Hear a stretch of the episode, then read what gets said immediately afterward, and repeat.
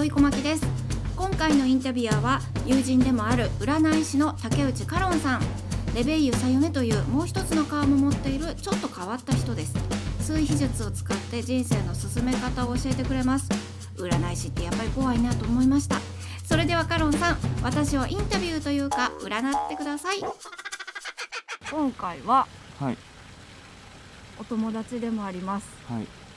占い師の今ちょっとなんて紹介したらいい？竹内カロンです。はい。よろしくお願いしよろます。しくお願いします。前はでもん。レベユさゆめの方で会ってたので、うー、2つの顔があるっていうあれですけれども、え数秘術っていうので占いをしてる。そうです。あの現代数秘術っていう、うん。あのまあマキさんは前にお話ししたのでうん。どんなんかはある程度、うん。まあ西暦の生年月うん日と、出生時の本名をうんうん。使って、まあ、計算して数でうん。全て見ていくと、うん。うん。でずっと変わんない部分っていうのもあれば、うん。まあ、人生の基本パターンっていうのがあるんですよ。うん。で、えっとまあ、まず最初に、まあ、僕は個人的にね、うん。あの今までの小牧さんのうん。歴史を聞いてはい。思ったのがあの銀行員になったきっかけっていうのが気になってて銀行員になったのはうんもう親が安心するからっていう、うん。それだけ。あなるほど、ん。やっぱり安心させたいとか、うん。そうそうそう。うんうん。うんうんうん。それだけ。ああ。じゃあ別にうん。小牧さんの希望があってっていい。う感じではなくう。ん。て、そうか。うでもね。あのまあ向いてないことはないなってこうちょっと思ったんですね、っていうのがあの根っこにそのモチベーションとなる部分、ん。う。うん。ん、ここはあのしっかりしてるとあのモチベーション安定するって部分があって、うん。それがまああの安心したいっていう欲求なんですよ、安心はしたいです。ううん。ん、そのくつろぎたいであるとか、うん、まあ何もない時間でもまあ美味しいお茶入れてまあぼーっとくつろぐ時間とか。ぼーっ、とする時間。うん。うん。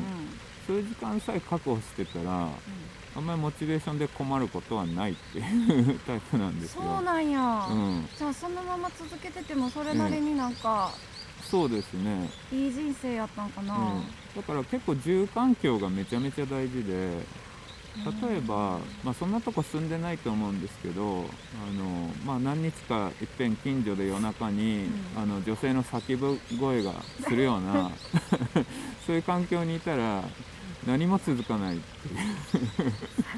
それはないかな。まあねせその住環境から変えていきましょうよっていう部分があるんですけどだからまあいい意味でこう安定した状態の方が落ち着くとか好むって感じなんで。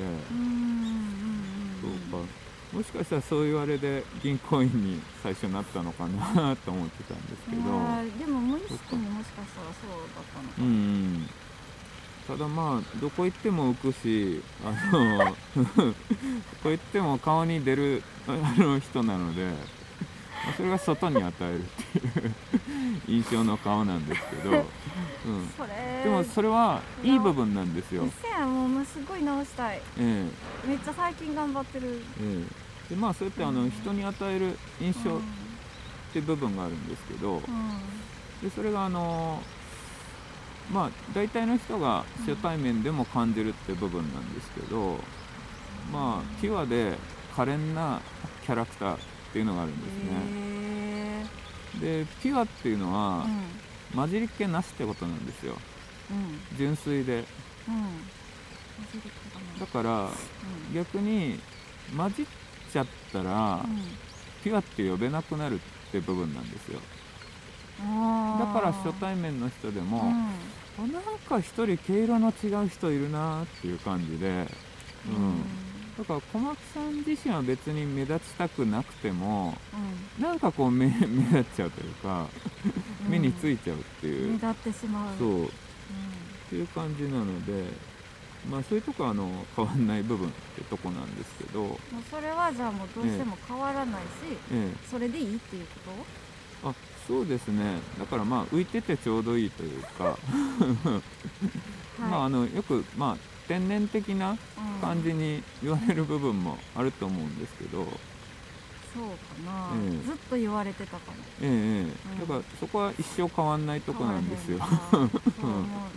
そう 仕方ないなって言われる、ええ、でもあの本当にお仕事柄ちょうどいいというか、うん、なんかこうやっぱり自分がこれいいなって思う部分を、うん、やっぱりみんなにも知ってほしいしとか、うん、うん、他のアーティストとこのアーティスト何が違うのかとか、そういうのをこうあの見定めるっていう数字が入ってるんですね。うん、2っていう数字なんですけど。えー、そうなんや、うん、違いの分かる女です。あ本当にそういう違いを あ本当にそういうことです。本当に。本当にそういうことです。違いを喜びにするっていう2という数字なんですね。違いを喜びにするね。うん、まあ、まマニアックな話になってもあれなんですけど、まあ数ってシンボルで表すことはできるんですね、うん、2っていうのは点と点がつながって線なんですよ。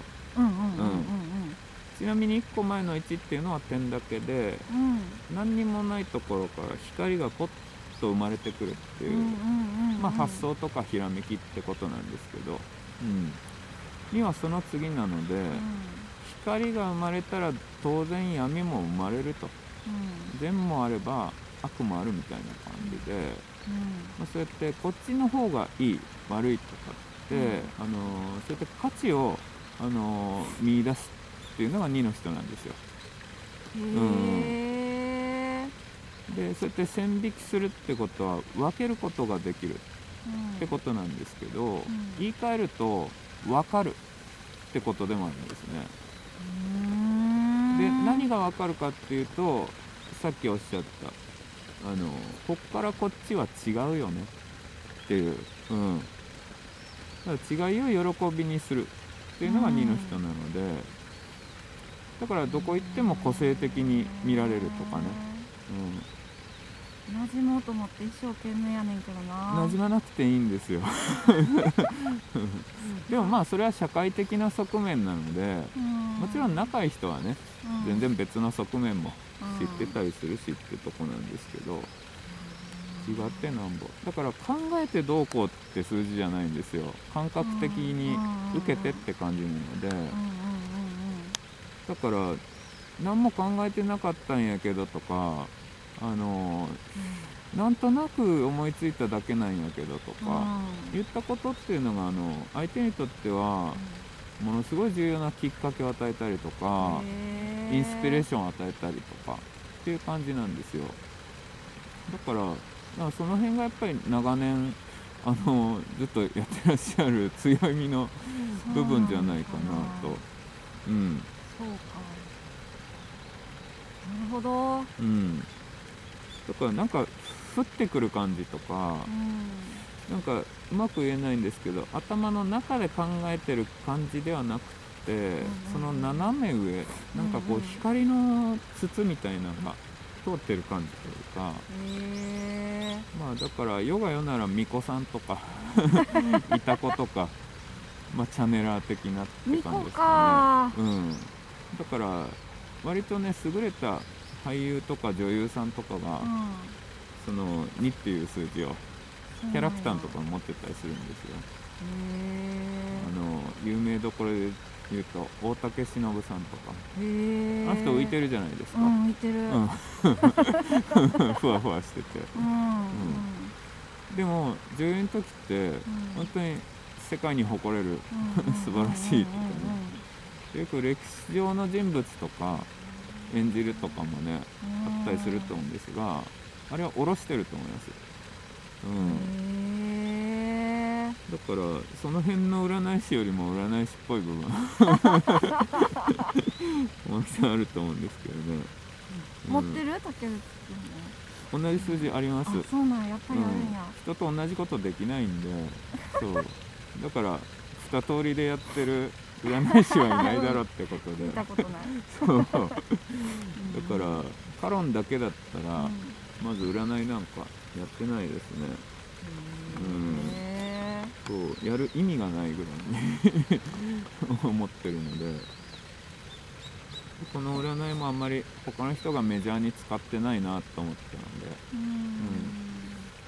ん。まあ僕の話はいいんですけれども、うん、で一個そのまあ過去回 56回聞いてて思ったのがっていうのがあのまあもともとね、うん、あの人それぞれ癖になる数っていうのがあるんですよ。生まれた環境であったりとか、うんうん、ちょっとディープな話になっていくかもしれないですけれども、うん、であのー、まあどういうことかっていうと例えば小牧さんの場合はちっちゃい頃から27歳ぐらいまでだいたいそれぐらいの影響かな、うん、家族の価値観強すぎるっていうケースが多いんですよ。どういうこと？例えばまあちっちゃい頃から、うんまあ、こんなんやったらあかんやろと。こんなんやるやつ人間ちゃう。筋は通せよみたいな感じで。だからまあ振り回されやすい物差しっていうのがあって、どういう物差しかっていうと正しいか何が正しくて何が間違いなんだろうとか、で何がいいことで何が悪いことなんだろうとか、っていうあのまあいいところもたくさんあるんです、うん、ハイパーだから空気は読めるし、うん、うん、であとはすごい癒し系の部分でもあるんですよ。面倒見が良かったりとか、うん、うん、ってとこなんですけど、うん、なんかそういう周りの環境のなんか教えというか、その影響が結構強いみたいな。うん、でもそうかも、うん、なんか子供の時とか特に、うん、親の特に母親の、うん、あの言うことっていうのが、すごいもうめっちゃ正しいことって思ってた。ほうほうずっといろんなことにおいて、ええ、あんまでも素直にそれは、うん、ほうほう。そういうもんなんやって思って兄弟もいてなかったから、ええ、なんか一人っ子か。一人っ子、ええ、割ともうそれがなんか自分のなんやろういろんなことの判断基準の根底にあるものはなんかうんうんうん、うんうん、そう。そこかもしれない、えー、だからまあそのまあ活動なんか見てると、うん、その癖ってもういい感じに取れてたり逆に消化されてる部分でもあると思うんですけど、うん、その間違いを恐れてしまうっていうのは、縮こまっちゃう原因になっちゃうってとこなんですよ。だからまあそのまあ癒しになる部分で言うと、過ちを許すとか誰かの？自分のも含めて。うん、そう。だから、まあすごい他にもまあいい面あるんですけどまあ与える愛すごい得意みたいな部分なんですよ。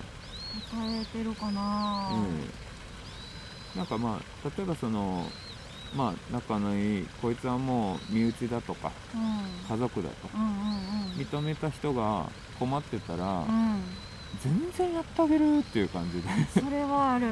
動くと思うんですよ。すごいそうなんか身内って思ったらもうなんか無償って感じ。ええ。ー それは言えてるかも、えー、でその時って見返りも何も考えてないと思うんですよ、うん、ただ受け取って、うん、その人は喜んでくれたら嬉しいのに。とかね、でさっき言ってたその生きがいを感じる部分っていうのがそこなんですよ、そうでもそう本当に、えー、うんうんうん、本当に小牧さんありがとうねとか、うん、本当におかげさまでとかねもう気が利くねとかって言われた時にそう役に立ちたいっていう部分なんですよ、うん、うん、だからもうそういう時にもう生きててよかったってこう、うん、逆にだから役に立ててないなって思った時に、ええ、私何のために生きてんやろうって結構思う。そこなんそこまで結構思うことがあって、う。そうそうそう。だからまあそう基本的にはそのなんだろう利他的な部分ももちろん強いんですけど、まあ一流のサービス業やってる人が 持ってるとこなので、うん、2個でサービス業で、うん、だかとイマネイマジネーションうん。想像力うんが半端ないっていう部分でもあるので。だから人に想像させる力があるってことなんですよ。うんで結構そのラジオのパーソナリティの数字ばっかり調べてる時期があって。えー、なんで？でいやなんかこうこの職業に特化した部分とか何かあるかなと思ってね、でパーソナリティとかうん。やってる方っていうのはうん。その要は想像させなきゃいけないじゃないですか。そう見えない。見えないから、ううん、だからいろんなこうまあ心の目で見えるように、うん。想像させるようにん。お話ができないといけないとだからたくさん例え話であるとか、うんうん。持ってるとこなのでそう。うん。だからまあ生きがいって言いましたが、まあ、言い方変えると使命みたいなもので、うん、それはベタですけど夢を与えるっていう感じなんですよ、夢ね、ええ。でもぶっ飛んだ夢じゃないのがミソなんです。よこれだったら想像できると、うん。うん、うんうんうん。だからその可能性とかねうん。夢を見失ってる人に夢を与えるっていう感じなので結構大変なことですよそれって。ええええ。そうなんですけど、そんなにできることじゃないな。えすごい難しいことえただ職業的にだと思う、うん、もう必然的にそういう部分がなってんのかな？入ってたらいいんだけど、入ってくるのでだからうまいこと循環してるっていう、うーうんん、6も持ってるの私。僕も持ってますね。うん。目指してるところが6っていう、うん、そう。ちなみにモチベーションって言ってたのは4っていう部分で、うん。うん、現実の数字なんですよ。うん。リアリアリストな部分っていう、だからまああまり普段めっちゃ酔っ払うとかはうんない、まあない、うん。え20年なんですけどこの先なんかなんかありますかね？うんこうしたらいいよとかこうしちゃダメよとか本当に。こうなっていくよええ。ただそのその流れの部分を見てて、とか、うん、本当にちょうど今年がスタート年って感じなんですよ。え2019年が？2020年。2020年が あー19あそう今2020年やそう。あーそうなんや。本当に。だから逆に去年は終わりの年だったって感じなんですね、ガーン、うん。確かに。そう。そうですか。だからなまあ本当にね中途半端になってる人間関係とか物事とかあのまあいろいろ出てきてて、まあ、それらを今後も続けていくんかとかもうやめるんかとかまあどちらにせよ白黒つけたりとかざっくり言った断捨離みたいな年だったんですね。去年がね。去年が。そうでなんかそうやな。うんうん、それそれの、うん。それのなんか断捨離ショックみたいなものうん。がずっと続いてて今年。ええ20年。うん。ほんでなんかようやくなんかそれが、なんかこう馴染んできたというかうんうんうん何かがなくなったところで自分がどうやって生きていくのかみたいなところにうん。うんようやくなんかうん。いや本当にここ何ヶ月間でうんうん。ようやくなんか自分の身のこなし方をなじませれてきたというか、うんうんうん。みたいなとこ今。そう。だからまあ去年っていうのは、まあ、もちろんねあの小牧さんが自分で断捨離したようなことも、うん。片付けたこともたくさんあったとは思うんですけど、うん。でもそうじゃなくってうんうんうん。離れていったような、まあ人とか物とかもいろいろあったと思うんですけど、うんうん外からのもの、うん。うん。でもそれはあのサイクルまたガラッと変わるので、うん、だから今後の人生でうん。必要がなくなったものがうん。自然と剥がれ落ちていくって現象なんですよ。うん、それな。そう。だからもし去年からうん。なんか引きずってるものがあるんだとするならば、うん。それはあの去るもの追わずうんが正解っていう感じなんですね。うん。そうね。そう。なんかそうなんだろうなっていうことがやっとなんかうんショックから立ち直りうんうん。ちょっと冷静に見えてきたっていう感じというかなんかうん。何かが入ってくる場所を作らないと、うん。なんかねそうですそうです。であれだからっそうていうことかなってそうです。だからちょうど今年から123っていう年が続くっていうところなんですがちょうどスタート年でで本当に123っていろんな出会いとかうん。発見とかうん。めちゃくちゃ多いんですよそうなんや。だから、まあ、その前に去年あいろんな循環が起こってたんだなってそんな感じなんですね。うん、うん。確かにそそう。うなんか自分で何かを手放すってすごい難しくって、それでも人生のテーマです。あ私？ええ。えみんな？いや私が？さんが。えそう手放すことがすごい苦手で。ええ。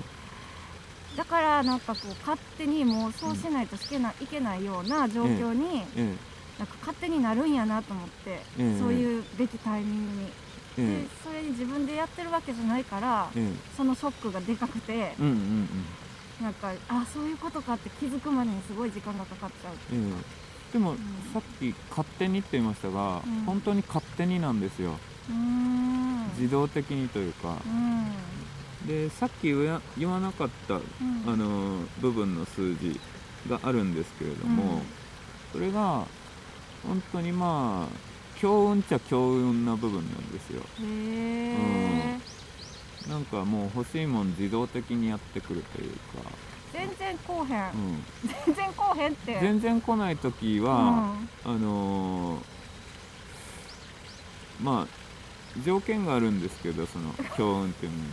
うん、はい、で全然来ない時っていうのは、執着してる時なんですよ、うん、なるほど。え何にやろう。ここだわりというか。それが欲しいって思ってるってこそうですね。あのーまあ諦めながら進んでいく人生。っていう部分がありまして、うん、でそれはね別にネガティブな意味で諦めるってことではないんですよ。と あのーやっぱりとことんやらないとうん。気が済まないじゃないですかとことんっていうのは大事なんですけど、うん、なんかもううん。これって思ったらこればっかりになる、えええなんかえそう。やりたいと思ってるのかなかわかんないけどもうそれって思ったらそればっかりになってたう。んうん。そうそれが自然なことなんですけど。うただあの本当に僕も知らなかったんですけど諦めるって仏教用語らしくて、うん、んえー、そうなんや、あの明らかになるまでうん。極めるっていう、そういう意味合いなんですね、諦める、うん、全然いい言葉やんじゃそう。だからとことんやってみてうん。それでももうダメだなっていう感じになったら、うん。そこでパッと手放すと、うん、うーん。だからまあ人生の進む進んでいくうん。生き方的な部分でもあるんですけど。だからまあ例えば、まあ、だんだんだからこだわりとかうん。偏りが減っていくのでうん。で実際小牧さんの人生って多種多様な人種が現れてくるんですよね。へええ。本当に何だろう。あのまあセレブみたいな人もいれば、ううん。ん、そのまあこう芸術家もいたり、ううん。んうん、だいろんな人やってくるのでだから器がめちゃめちゃ広いんですよ、っていうかないっていう感じですかね。うん、なんか別に誰、どういう人でもええ。へえって感じ。そう。だからだんだん無になっていくというか空空になっていくっていう感じなんですね、うん、でもそうじゃない人もたくさんいるわけで、そうなんや。うん。そっかそう。私、え多分悪いとこやと思うんだけど、えなんか自分が思ってることみんな思ってることやと思ってしまうのがあってうん。そうそうそう。なんか例えば？わかんないけど子供の時とかに、ええなんかその自分やったらこんなことされたらどう思うかなって考えなさいってすごい、うん。すごいめっちゃそれを言われて育ってきて、えええそれの裏返しでえ、うん。なんか自分はこういうことしてもらったら嬉しいからっていうのでやるんですけど、うん、でもみんながそうじゃないっていうことに、大人にいやほんま最近になってようやくなんか、そうやなっていうなんか私だけかこれ嬉しいのみたいな。すごい迷惑やったごめんみたいな。いやでもそれあのいいところでももちろんあるんですよ。やってもらってそれでツボがやっぱ一緒やったらそうそうだからツボが一緒やったらだからすごい急激に仲良くなったりとかはあるんだけど、ええ、なんかそうあみんながそうじゃないんやなっていうのを、ええ、ほんとすぐ忘れるから、ええ、やりすぎちゃう。そう。だからまあ 去年ね断捨離とか言いましたけど、うん、だからまあ捨てるもんとしては期待を捨てるとか。期待な、うん。期待するとやっぱりそうじゃないと裏切られたとか、う。ん、う。ん、せっかくやってあげたのにとか。あそれ難しい。そうそう、うん、難しい。なふうになっていくので、うん、だからまあだから執着は一生の敵でもありますけど、うん、もう一つの敵は義務感とかそんな感じですかね。義務感っていうのはまあそのまあ、ちゃんと空気読める部分でもあるんですけど、うん、したいじゃなくてこういう場合こうすべきよなとか、こうすべきちゃうよなとかっていう部分なんですけどどっちかっていうとそれ頭なんですね。でも大事なのはハートの部分って感じなんですよ。ハートの部分っていうのはさっき言った無償の愛みたいな、うん、そこから動くって感じなので。だから去年大きなすべきっていうのをまあ捨ててるって感じですかね。そうなのか。うん。まあ硬い言葉で言うとあの古い信念を手放すっていう 年だったんですね。まあ今まではこうすべきって思ってたけど別にそうじゃなくてもよかったんちゃうか。とかうん。で手放して進んでいくって感じなのでうんまあ、何かが終わったと同時に、うん、自分の人生を前に進むっていう感じですかね。だからちょっとこうぽっかり穴開いた感じもあるので、うん、めっちゃ開いた、そう、ちょっとそのあんまり外休みの日でもあんま出歩きたくないなとかね。それよりもまあ家帰って本とかもしくは映画見たりとかなんかそういう一人の時間っていうのがめちゃめちゃ大事だったんですね。それ大体9月ぐらいに終えてきたと思うんですけど。今年の？うん。まあ9年でくるくる回るって感じなので。9年なの、うん、でその1年目が今年なので、はい、やっぱり優先順位を絞っていったりとかね、うん、本当にあのオファーいただいてそういう時もお話ししてましたけどやっぱりこれからの人生、はい、何をこう大事にしていこうかとか、うん、っていうことをあの考えるってことなのでだから内に向くってことだから外に答えはないっていう部分なんですよ。外に答えはないか、うん、だからまあ内に向くってところでですごくそのだからまあ今年がスタート年ってことは、はい、あのそんなに先は見える年ではないんですもともと。だからこそなんか思いついたことをやったり、うん、自分って何なんやろうとかあの考えたりして探す年なんですね、うん、で来年、それが見つかるって年なんですよ、ええ、で何が見つかるかっていうと、うん、何が小牧さんにとって価値があるもので、そうじゃないのかとか、またあの自分だけの魅力とかなんか武器になるものとか。それに自分で気づけるってこと？そう。でもそのためには、うん、もうすでにやってることなんですがこの企画自体。自己開示するとかさらけ出すとか アピールするってことなんですなるほどね、ええ、始めてますね気づかずに、ええ、だからすげえ波乗ってんじゃんと思って。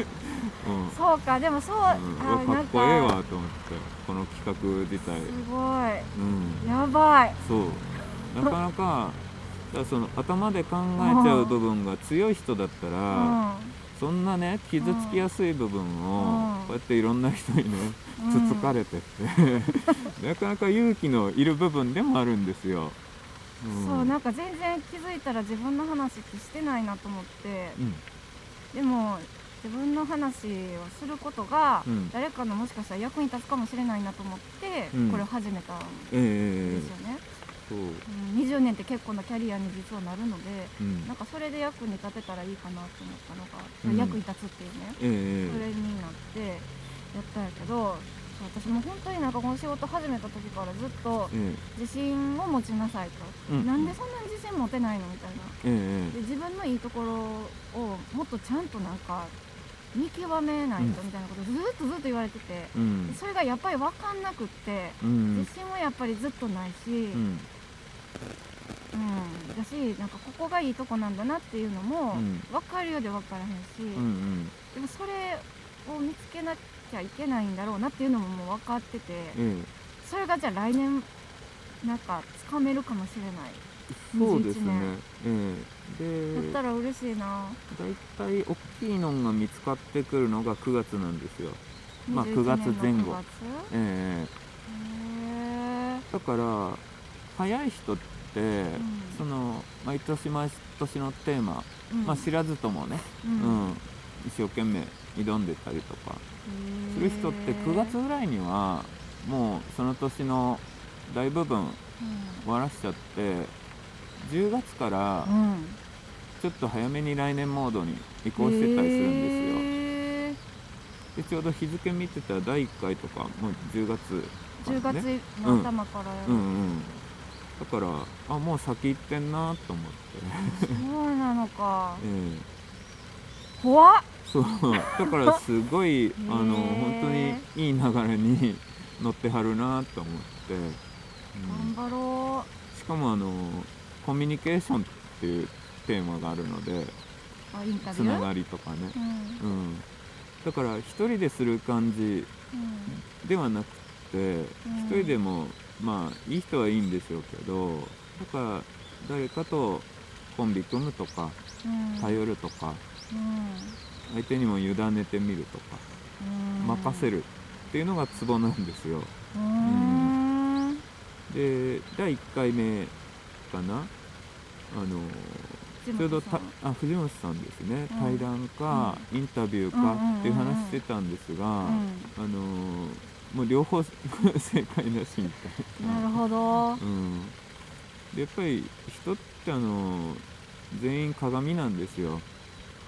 ええだからいろんな人に見てもらったらいろんな側面があの 出てくるっていう感じなので。うん。そうやってフィードバックがあるので分かりやすいと思うんですよ。あうん。ここが強みなんだなとか私はどこ行っても浮くんだなとか。それ強みですよ。違うってことですから。うね。うん。そっか。でもなんかちょっとうん。すごいね。え 占いって。えまあねえ僕もここにおったまげて。おったまげるって久々に聞いた。1億年ぶりぐらいに聞いた。そう。うんまあ僕も占いやろうとか思ってやってないんですよなんか消去法で、うん、あそうなんだ。僕もともと写真でしたから、うんうんうん。うん。うんうん。そう。でも一番需要が高くなってったのが、あんた次の仕事何しよっかなとか言ってるけどまた占いできるんだったら占い師になればいいじゃんとか言われて。そこで、初めて会った時だって占い師じゃなかったもん、ええただなんか生命判断とかはね、う趣味でやってたので友達がだから見てもらったりとかしたり、でそうそういろいろ。そう。やってたな。ちょうど中村さんがいましてねそうそうそう、その時ね中村祐介が、ええがつながりきそうそうそうっかけですからリズミねアウトでうん。個展やってた時に多そうです。分居合わせたかな。そうだ。それで出会ってると3人の共通中村祐介さん、うんうん。3人の共通で言うとそのきっかけ与えるってっていう部分があるんですよ竹を与える人っていうこと？そうですそうです。へえ、もちろん自分も気づいたりするってことなんですが。うん。だから役割としては気づきを与えるっていう、そういう感じなのでインスピレーションとか、頑張ろうでもうん。さ、そっか。うん、安定してるしっていう、でいろんな人によって自分の器もどんどん広く深くなっていくしというかだから、うん。てか自分って何よっていう感じに、うん。なっていくって感じですかね。なんか自分を捨てたら多分すごい楽になるよなとは思ってて、その自分が分からへんねやっていう。っていうか自分とかないんちゃうとかなんかそういう感じになっていくのでだからどんな人でも放り込んでこられてっていう感じですね、なうん、だからないっていうのは武器になっていくってことなんですよ、まあ、最初に自信がないって言ったのはまあもともとはネクラっていう部分があると思そううんでです。す 超ネクラです。いやもう怖いな占い師ってほんま、だからやばいな。ももちろんねえどんどんどんどんそれは慣れていって、うん。うん、じゃないとこうやってねおしゃべりする 仕事なんか。うん。そう、あ頑張ります。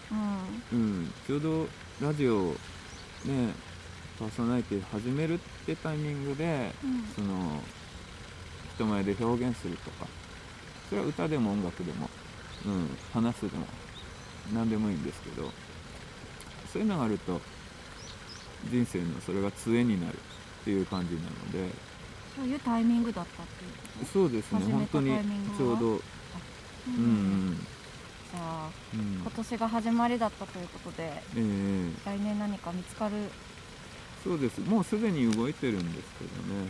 あの、はい。アピールするっていうのが一番のポイントなので、これまた苦手なことなんですけど、うん。だから頑張ります。ええ。一個だけ言うとあの、はい。誰かを何か説得しようとか、うん。うん、いう時には、うんなんか責める感じになっちゃうとうん。もうあのうまくいかないのでうん。自分から実はこう感じていたんですっていうのを あ言うことで向こうも知ってくれる感じなんですよ。うん。そんなに俺のこと好きやったんかとかね愛すべき男たちはね 喜んであくれてれね。そしたら今度からこうしていこうやとかあそんな感じなので、うん、だからあの全然何の心配も ないですね。人生？えーほんま？えだって自己開示しまくりの企画をずっとやってるわけ。なんでそうこれ1年間やるんで。あそうだからこ来年の9月までこれやろうと思ってて、ええ。で虫の知らせとか、うん。あのインスピレーションとかバンバン来るのでうん。短い期間に何回もこの言葉聞いたとかね、うん。うんうんうんめちゃくちゃそういうの増えていくので、うん、そういうのはなんか知らんけど意味あるんだなと思って その流れに乗るだけでいいです。楽ちんですよ。う んまあねそう流れにの乗るっていうのが、うん。まあ、のできたらすごくれで楽ちんで身を任せるっていうのがえなんか任せてきたようで任せてなかったかもしれないなって思ったからえうん。うん任せ本当の意味で任せれるようになろうと思います。ありがとうごはいざいます、そんな感じで。ありがとうございます。今日えお願いしてよかったです。よかったです。ええ。ありがとうございます。かね占いの喋ってばっかりもどうかなとかねあったんですけど、ありがとうございました、はいありがとうございます。